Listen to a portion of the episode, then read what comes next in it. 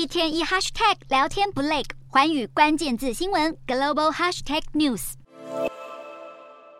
随着科技进步，追剧风潮兴起，民众的网络用量不断增加，迫使网络频宽必须不断升级。而现在，欧盟考虑要针对苹果和 Netflix 这些占用大量频宽的企业，收取频宽设备的升级费用。欧盟表示，基于公平分享的理念，将设法为这项提案取得同意，要求平宽使用大户资助相关基础设备的营运，包含部署 5G 和光纤网络的费用。而目前和业界的咨询流程预计还会持续两到三个月。欧盟可能会采取强制的手段，要求科技公司直接付费给电信业者。不过，欧盟内部似乎对这项提案的看法有所分歧。欧盟的电子通讯监管机关去年十月就裁定，要求科技公司支付这些费用没有根据，而这样的举动可能会对网络生态系造成严重伤害。